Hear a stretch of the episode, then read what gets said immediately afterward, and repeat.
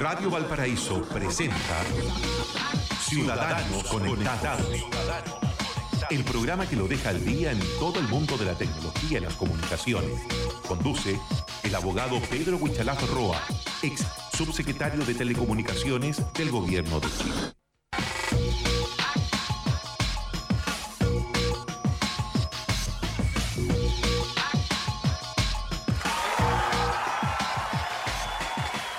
Ciudadanos conectados en Radio Valparaíso, muy buenos días, los acompañamos a través de nuestras señales, el 102.5 FM, 121 AM, también 90.9 FM en la región de Coquimbo y por supuesto online a través de nuestros sitios web www.radiovalparaíso.cl y también el www.twittercafé.cl que es el sitio web del programa, también está alojado allí la señal online. Ciudadanos conectados con Pedro Huichalaf Roa, abogado, ex subsecretario de, de Telecomunicaciones.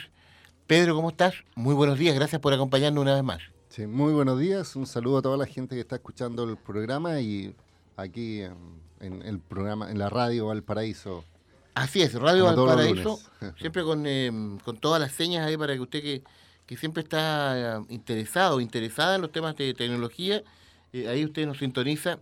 Eh, luego también Pedro siempre recuerda todas las redes sociales para tomar el, el contacto con él. Eh, lo escuchaba el fin de semana, Pedro, en un, en un punto de prensa, eh, hablando de, de, esta supresión de, de, la banda de emergencia. Hemos hablado de este tema acá. no, no dejaba, por supuesto, de ser llamativo este punto de prensa. Había diversas personalidades y, también usted, eh, dando a conocer eh, la preocupación en torno a este tema, eh, Pedro. Sí, mira, para explicar un poco a la gente, hemos visto, por ejemplo, voy a contextualizar, el tema de, la, de las encuestas que no están favoreciendo mucho al gobierno por las iniciativas que está tomando y también por las decisiones respecto a cómo los privados hoy día están tomando bienes públicos, por decirlo así, y se están beneficiando a costa de todos los chilenos. Por ejemplo, en el caso de la ISAPRE o de la FP, o por ejemplo ISAPRE, eh, se está privatizando la salud, se está cobrando costos adicionales y en, en, en, eh, se perjudica finalmente lo que dice relación con un bien público, que es la salud de las personas.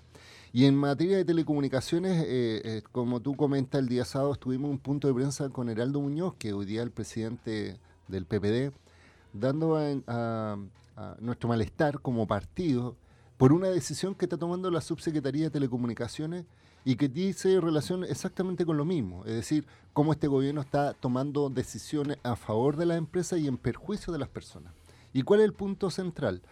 Eh, el punto es un tema básico, que es el tema de las comunicaciones en caso de emergencia. O sea, todos sabemos que Chile hoy día es un país que está eh, fuertemente... Eh, aplicado en cuanto a normas de seguridad, porque, por ejemplo, hay terremotos, tsunamis, volcanes, incendios, eh, y además hay hechos de del hombre, decía, hay, hay, vandalismo y cosas por el estilo, y lo que siempre se requiere es que los sistemas de emergencia funcionen, eso es básico, pero para que funcionen, el Estado le tiene que entregar herramientas, y una de las herramientas son buen sistemas de comunicación en caso de emergencia. No sé si me explico, es decir, todos queremos que cuando hay una emergencia, claro, bomberos, como... carabineros se comuniquen. Que haya un lugar expedito a ese tipo de comunicaciones. Sí. Entonces, ¿qué es lo que pasó? Que durante la administración de la presidenta Michelle Bachelet, en la administración anterior, eh, y estando yo como subsecretario, por eso conozco bien el tema, reservamos una parte del espectro radioeléctrico, que es un bien nacional de uso público, es decir, dentro del aire que se distribuye entre distintos servicios, nosotros dijimos, bueno, va a haber una frecuencia de comunicación destinada a la emergencia y que va a ser administrada por el Estado de tal forma que, que posteriormente se desarrolle algún proyecto de conectividad usando esta banda de frecuencia. Las personas que son, por ejemplo, radioaficionados entienden muy bien este concepto porque ellos utilizan una frecuencia y ellos son los que primero colaboran en los sistemas de emergencia. Todos sabemos que cuando se corta internet, las llamadas telefónicas, etcétera, los radiofusionados funcionan muy bien. Entonces la idea es tener una red paralela que sirva solo a los sistemas de emergencia.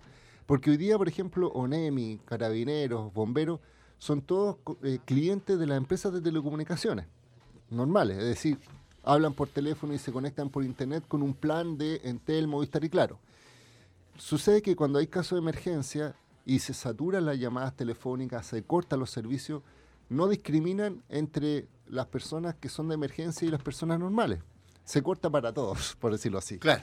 Y si hay saturación de llamadas y las de emergencia intentan comunicarse entre sí, eh, compiten con las personas tradicionales, los clientes, y por tanto no hay preferencia en las comunicaciones por emergencia que por persona.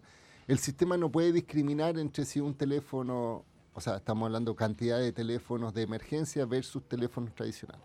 Entonces nosotros dijimos, en telecomunicaciones existe una figura que se llama la resiliencia, es decir, hacer una red paralela, es como una carretera adicional para que los sistemas de emergencia se puedan comunicar. Y esta idea estaba ya implantada en el gobierno, ya se había definido una banda que se llama la banda 700, que además es una banda técnicamente muy buena porque eh, permite hacer menores inversiones, dar más cobertura, mejor calidad de servicio, y no es tan solo para hablar por teléfono, sino que transmitir datos. Es decir, estamos hablando de que incluso en países como Brasil, Estados Unidos y otros más, eh, esos organismos públicos tienen incluso equipos celulares que son muy similares a las de la gente, pero se comunican con una red propia y como tiene menos usuarios, porque son solo de emergencia, es mucho más expedito, más eficiente. Y eso es una política pública. E, este es el punto que yo quiero marcar, de mediano y largo plazo. Y resulta ser que en esta administración, eh, la actual subsecretaria de Telecomunicaciones tomó la decisión de borrar esa, esa red de emergencia. Así de simple. Es decir, sacarla del Estado y tiene pensado, y lo ha dicho públicamente, que se lo, quiere licitar y entregar a privados para que hagan lo que quieran con esa frecuencia. O sea, no va a tener una finalidad pública, sino que va a tener una finalidad de lucro para empresas. Expliquémosle a la gente, en caso que eso se concrete, este anuncio, eh, ¿qué pasaría? ¿Qué es lo que habría que hacer pensando en, en las emergencias que en nuestro país, por supuesto, son son un tema permanente. Sí, mira, lo que pasa es que si licita esa banda, el Estado va a quedar más debilitado y va a continuar en la dependencia de las comunicaciones de las empresas privadas. Y las empresas privadas todos sabemos que invierten y tienen sus redes donde es rentable y donde no, no lo van a hacer. Entonces, hay muchas localidades que hoy día, eh, por ejemplo, imagínate, yo iba a localidades muy rurales donde hay una escuela pública o hay un consultorio o hay un sistema de salud que hoy día no, no, no, no tienen cómo comunicarse y por tanto menos aún tendrían si, si, si es que existiera esta red de emergencia. Entonces, este, yo lo, que queríamos plantear con Heraldo Muñoz, que es presidente del PPD, es cómo el Estado hoy día, este gobierno, está privilegiando los intereses privados por sobre los intereses públicos. Cómo hoy día yo decía, es un golazo adicional, ya no están metiendo golazos por el tema de la FP, por el servicio de impuesto interno, la devolución y la ISAPRE, por el tema de los medidores eléctricos, que en, definitiva la gente resiente eso, eso, eh, esas posturas, porque se enriquece lo mismo de siempre. Entonces yo decía, ¿cuál es la finalidad? Si hay espacio radioeléctrico para las empresas para desarrollar su modelo de 4G y 5G, porque es el argumento la usted le está diciendo, queremos 5G en este gobierno a todo reventar, por decirlo así, sin entender los procesos naturales y sacrificando frecuencias que es para emergencia. Entonces, yo siento que esto eh, es necesario discutirlo, es necesario plantearlo. Tiene que ser revertida esta medida porque si no, si licitan la frecuencia, nos vamos a quedar sin esto. Y además, finalmente, en el Congreso hoy día el Parlamento está discutiendo este proyecto de ley donde reserva esta emergencia ya se aprobó por el Senado, por la Cámara de Diputados y está en el Senado.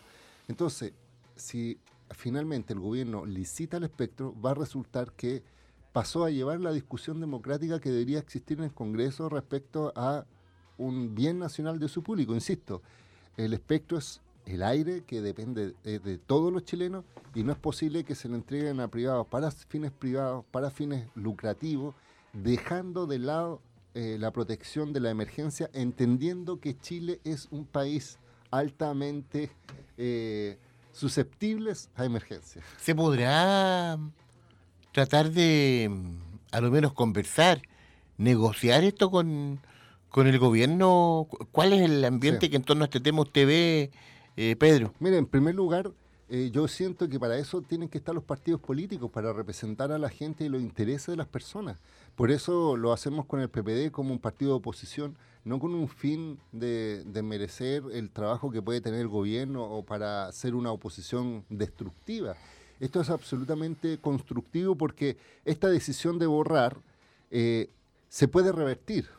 Eh, y, pero es irreversible en la medida de que licite la banda y se la entregue a un privado. Porque si se la entrega a un privado en concesión, que se denomina, se pierde. Y además, esto es como los derechos de agua. Se entregan a un privado y mientras el privado lo use, no se le puede quitar. Entonces, estamos hipotecando el futuro del país. Además, hay un punto. Probablemente el gobierno diga, ¿sabe qué? Vamos a buscar otra frecuencia para sistemas de emergencia, que es una solución pero yo se lo vuelvo a comentar.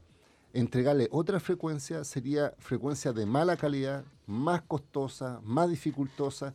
En cambio, la banda 700 tenía esa particularidad, que era un muy buen espectro, y es por eso que la empresa ha hecho tanto lobby por querer ese pedacito, que son 20 MHz solamente, no es, no es una gran proporción, pero es suficiente para la emergencia. Entonces yo siento que en vez de tener una mirada pública, acá se está privilegiando los privados y es deber de los partidos de oposición que representan al sentir y los parlamentarios que están en el Congreso, de hecho estamos tratando de conversar con ellos para que en el fondo reaccionen y podamos tener una reversión de esa medida eh, que perjudica a las personas y, obviamente no va a beneficiar al país que se lo entregue a los privados.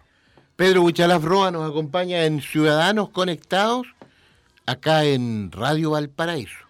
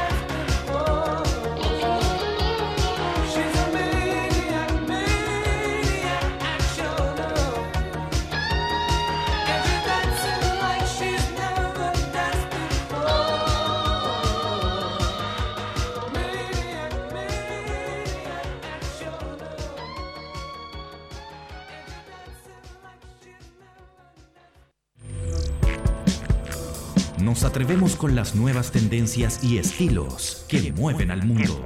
Radio Valparaíso, las 24 horas. Por primera vez en Valparaíso, Sinatra Forever, directo desde Las Vegas. El mejor espectáculo dedicado a Frank Sinatra. Viernes 19 de abril, 20-30 horas. Teatro Aula Magna, Universidad Santa María. Un concierto en vivo que revive la magia de Sinatra junto a una big band de 14 músicos en escena. Sinatra Forever, directo desde Las Vegas. Venta de entradas en ticketplus.cl y boleterías del teatro. Invita Radio Valparaíso.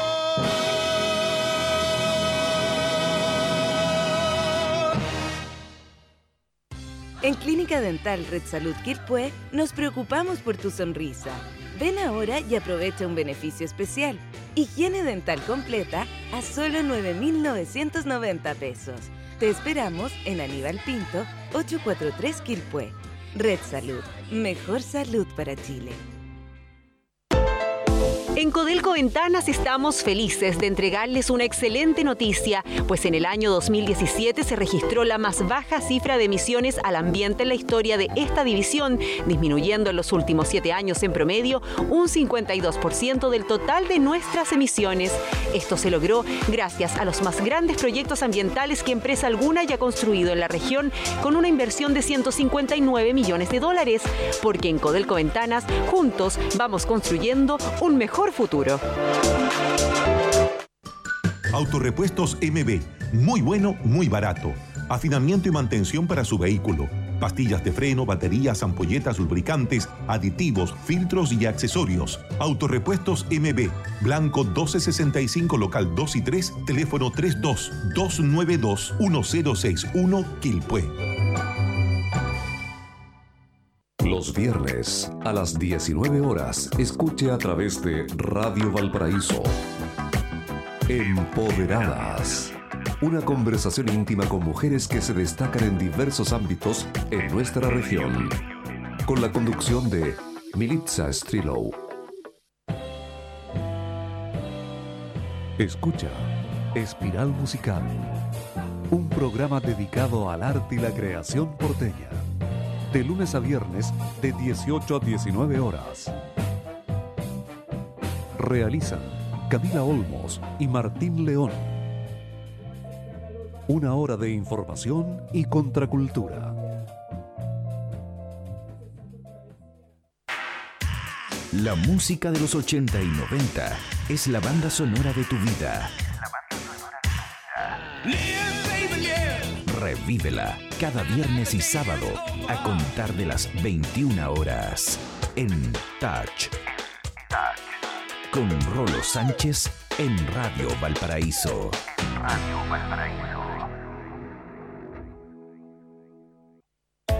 Para que el emprendimiento tenga un buen sustento, se requieren buenas decisiones. La radio es el medio de comunicación más creíble del país y la fuente inagotable de nuevas ideas. En Radio Valparaíso queremos apoyar tu negocio y emprendimiento. Publicita con nosotros. Entra a www.radiovalparaíso.cl o llámanos al 44 202 0082 y consulta las distintas alternativas. Haz de tu negocio el mejor emprendimiento con nosotros en Radio Valparaíso.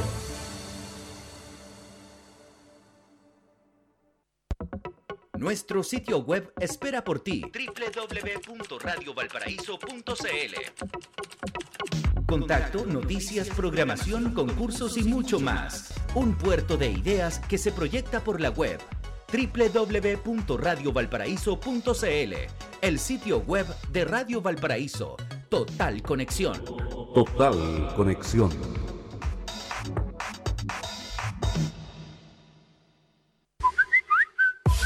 Comunícate con el WhatsApp de Radio Valparaíso, más 56 9 34 83 08 95. Mensajes de audio, fotografías, denuncias, comentarios, saludos y mucho más. Más 56 9 34 83 0895, en conexión directa e interactiva con todos nuestros programas y el departamento de prensa. Más 569 3483 0895, el WhatsApp de Radio Valparaíso. Son las 11 de la mañana con 30 minutos. El poder de los que saben escuchar. La banda sonora para tu imaginación. Radio Valparaíso está presentando Ciudadanos Conectados. Conduce el abogado Pedro Huichalaf Roa, ex subsecretario de Telecomunicaciones del Gobierno de Chile.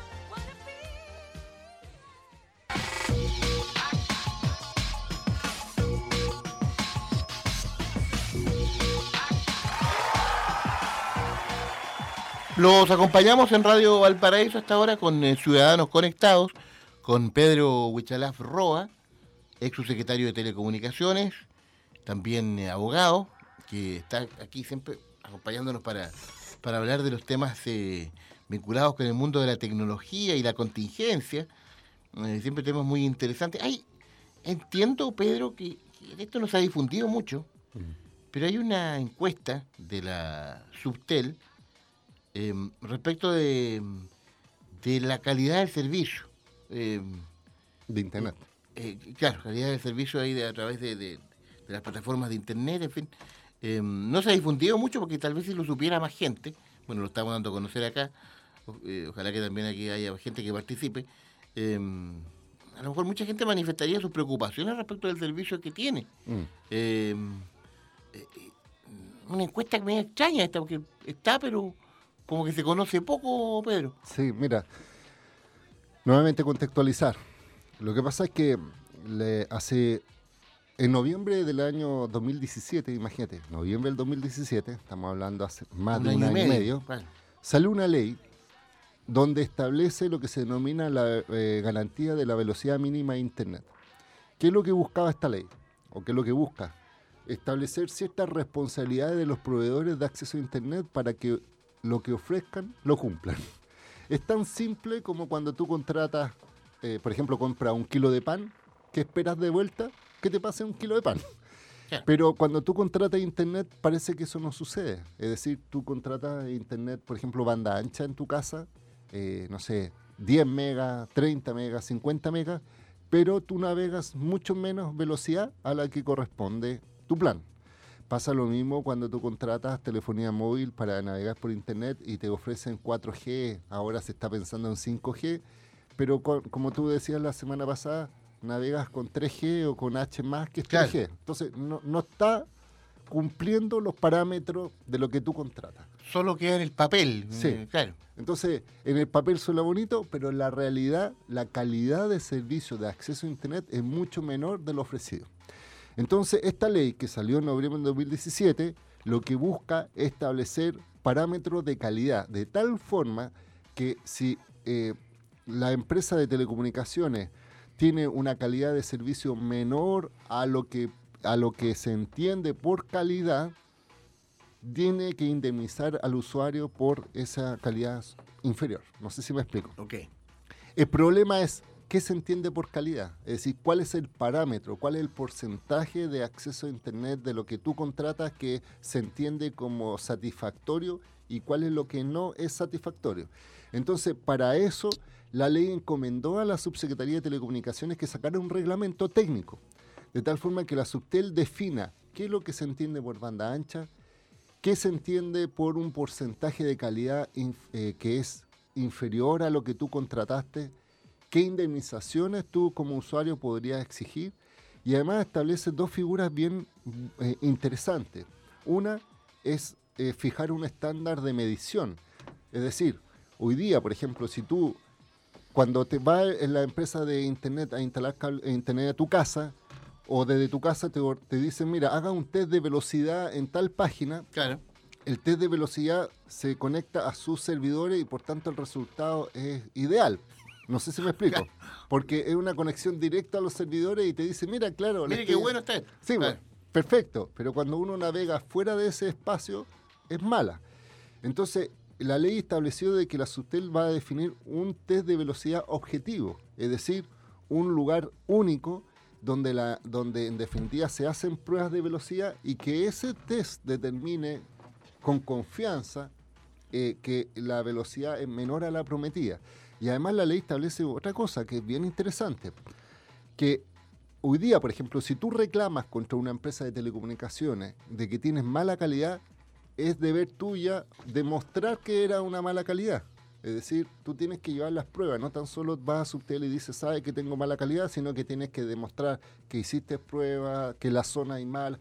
Entonces, imagínate una persona de pie que no tiene conocimientos técnicos, no tiene las herramientas como para ir contra una empresa que su rubro es la tecnología.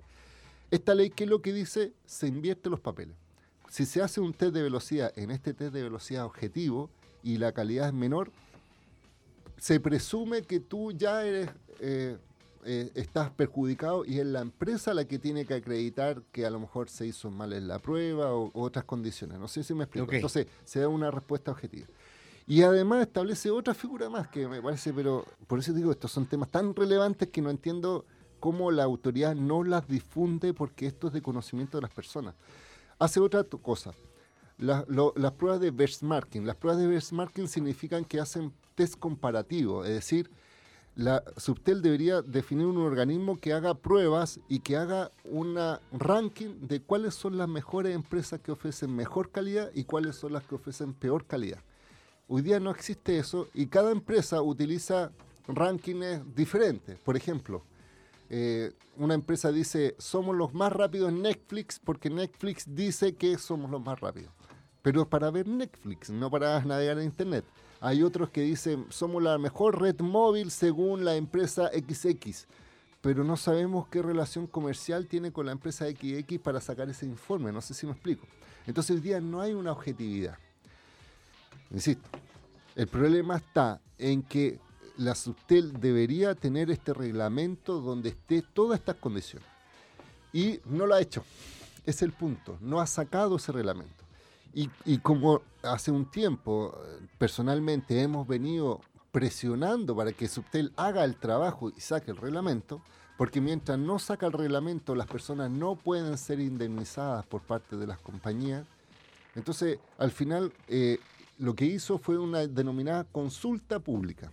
Es decir, Subtel puso a disposición de todos los chilenos un espacio para que la gente opina sobre ese reglamento. Es un tema bien técnico, pero para que explique cuál es su impresión, si, cuál debería ser, por ejemplo, la velocidad mínima de Internet, por ejemplo, qué se mm. denomina banda ancha, es decir, cuáles son los planes que si es bajo esa velocidad no se puede llamar comercialmente banda ancha, porque te pueden vender el peor servicio y, y le dicen esto es banda ancha y una persona que no tiene conocimiento lo contrata y al final no es lo que buscaba.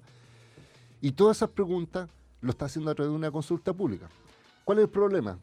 Que dio 20 días hábiles para esta consulta y esta consulta termina hoy día. Hoy día, se, acaba. Hoy día se acaba.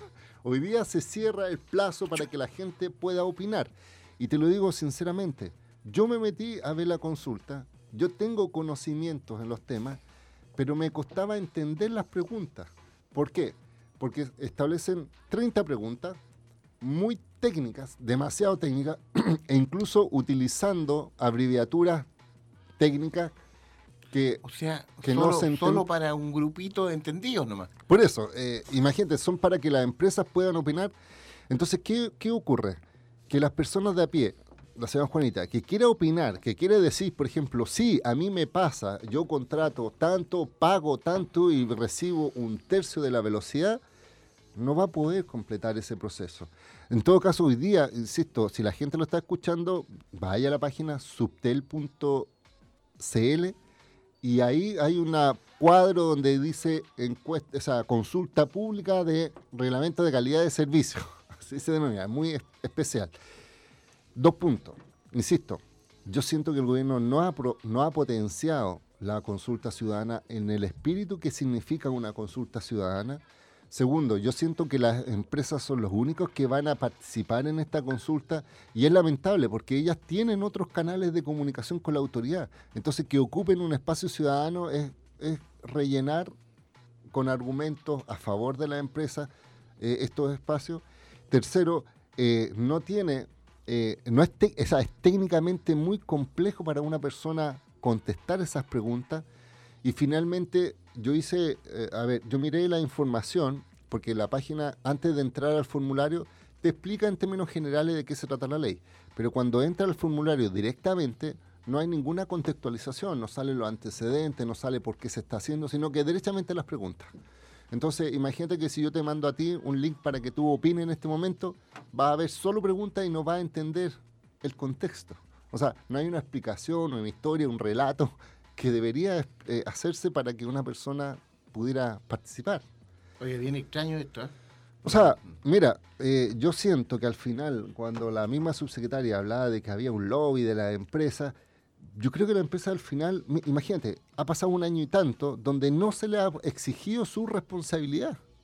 Y esto es por ausencia de este reglamento. Y yo siento que este gobierno, en vez de, de verdad, enfocarse en las personas, está, eh, hablando del tema anterior, le está entregando más encima espectro a la empresa para que hagan su negocio, no le establece las normas de fiscalización, no la fiscaliza. Y yo, mira, solo para un dato, esta ley de velocidad mínima de Internet salió patrocinada por un, conjunto de parlamentarios donde está Chaguán, donde está Guido Irardi, donde está, en este caso, el actual presidente del Senado, Jaime Quintana, Juan Pablo Letelier, es decir, una amplia gama de espectro parlamentario, incluso de, en, ese, en ese momento de oposición y, de, gobierno. Y resulta que el mismo gobierno, donde por ejemplo yo puedo decir desde el punto de vista político del, senador Chaguán, de aquí de la quinta región, que fue que, que, mantuvo este tema para dar mejor calidad de servicio, resulta que no se lo están cumpliendo. Entonces, yo siento que el reglamento que, que o sea, a ver, insisto, Hoy día va a terminar la consulta.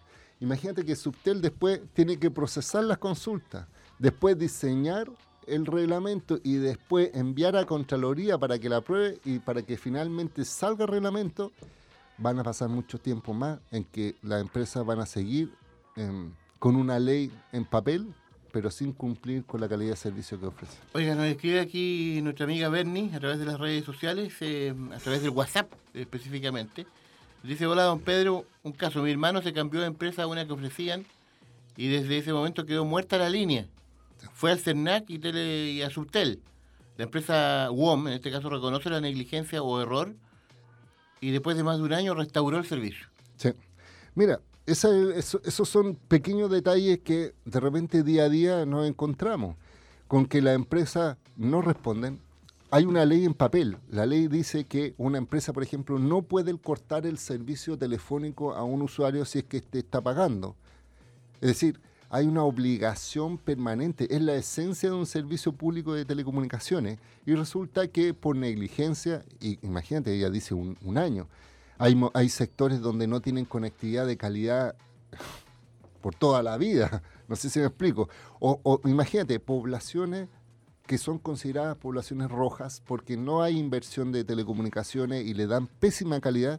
Y resulta que ellos hoy día con esta ley tienen todo el derecho a reclamar, pero como no está este reglamento, no tienen la forma operativa de poder hacerlo. Entonces, siento que este reglamento beneficia a las personas y al final el gobierno no lo está cumpliendo. Ciudadanos conectados en Radio Valparaíso. Volvemos luego ya para el cierre del programa de hoy.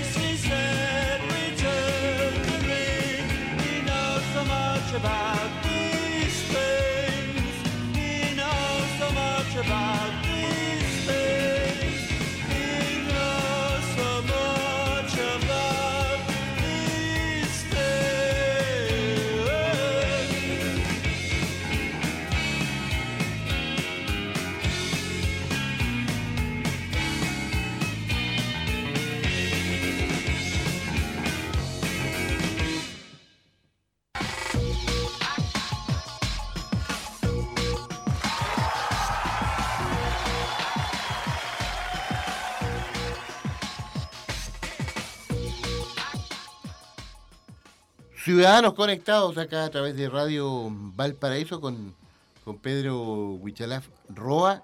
Eh, siempre, por supuesto, hay muchísimos temas. Eh, nos quedan aquí algunos minutos para, para ya finalizar el programa de hoy. Pedro, hemos hablado de dos temas centrales, fundamentales. La famosa consulta a través de la página Subtel y también, por supuesto, esta banda de emergencia que, le hemos dado bastante vuelta acá en, en Ciudadanos Conectados de Radio Valparaíso hay un tema que tú también quieres eh, destacar ya el cierre del, programa de hoy, Pedro. Sí, para que no digan que yo veo todo, lo malo solamente. también hay que destacar las cosas positivas. Y una de las cosas positivas, y en el fondo estoy bastante emocionado, es por el proyecto de eh, conectividad digital que se, eh, que se desarrolló en la administración anterior, que me tocó liderarlo en su inicio, conseguir los recursos, que el proyecto de fibra óptica austral, que es un cable de fibra óptica que va a unir desde Puerto, desde Puerto Montt hasta Puerto Williams em, con fibra óptica por territorio nacional y que se licitó y que hoy día se está implementando. ¿Por qué te lo digo? Porque, y esto es verdad, aunque tú no lo creas, eh, se comunicaron conmigo una persona y me mandó una foto. Me dijo, mira Pedro, acá está el barco que está instalando la fibra óptica en Caleta Tortel y esto gracias al trabajo que tú y mucha otra gente lo hizo. Esto es el fin, el fin de la carretera austral Sí. Entonces, Caleta Tortel es una localidad que, que es el último pueblo al sur de la carretera austral. Estamos hablando de la región de Aysén. Y de ahí están los canales australes hasta llegar a Punta Arenas y hacia más al sur está eh, Puerto Williams, que es la ciudad más austral del mundo. Y la idea es que hoy día ya está instalando la fibra óptica, de hecho se está mostrando como el barco, que es un barco especial, no es cualquiera, ya, ya partió en Puerto William instalando la fibra y va subiendo, o sea, va desde el sur hacia el norte, digámoslo así, y ya pasó en este caso hasta Galeta Tortel, que es ícono, porque era el pueblo que tenía una pésima conectividad. Eh, imagínate el último pueblo de la carretera austral, qué tipo de conectividad iba a tener. O sea, con suerte una compañía, con suerte satelital, es decir, las comunicaciones eran pésimas, y hoy día están instalándose esa fibra óptica y cuando funcione la fibra óptica van a tener hiperconectividad.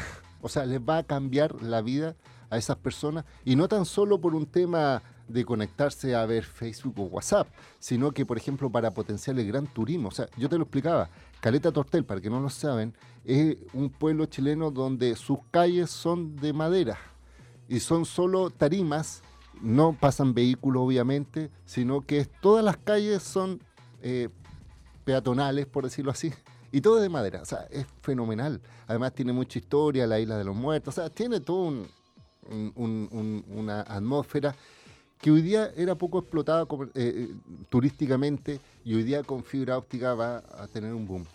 Y de ahí el barco va a pasar por eh, Golfo de Penas y va a subir hacia, en este caso, Puerto Montt.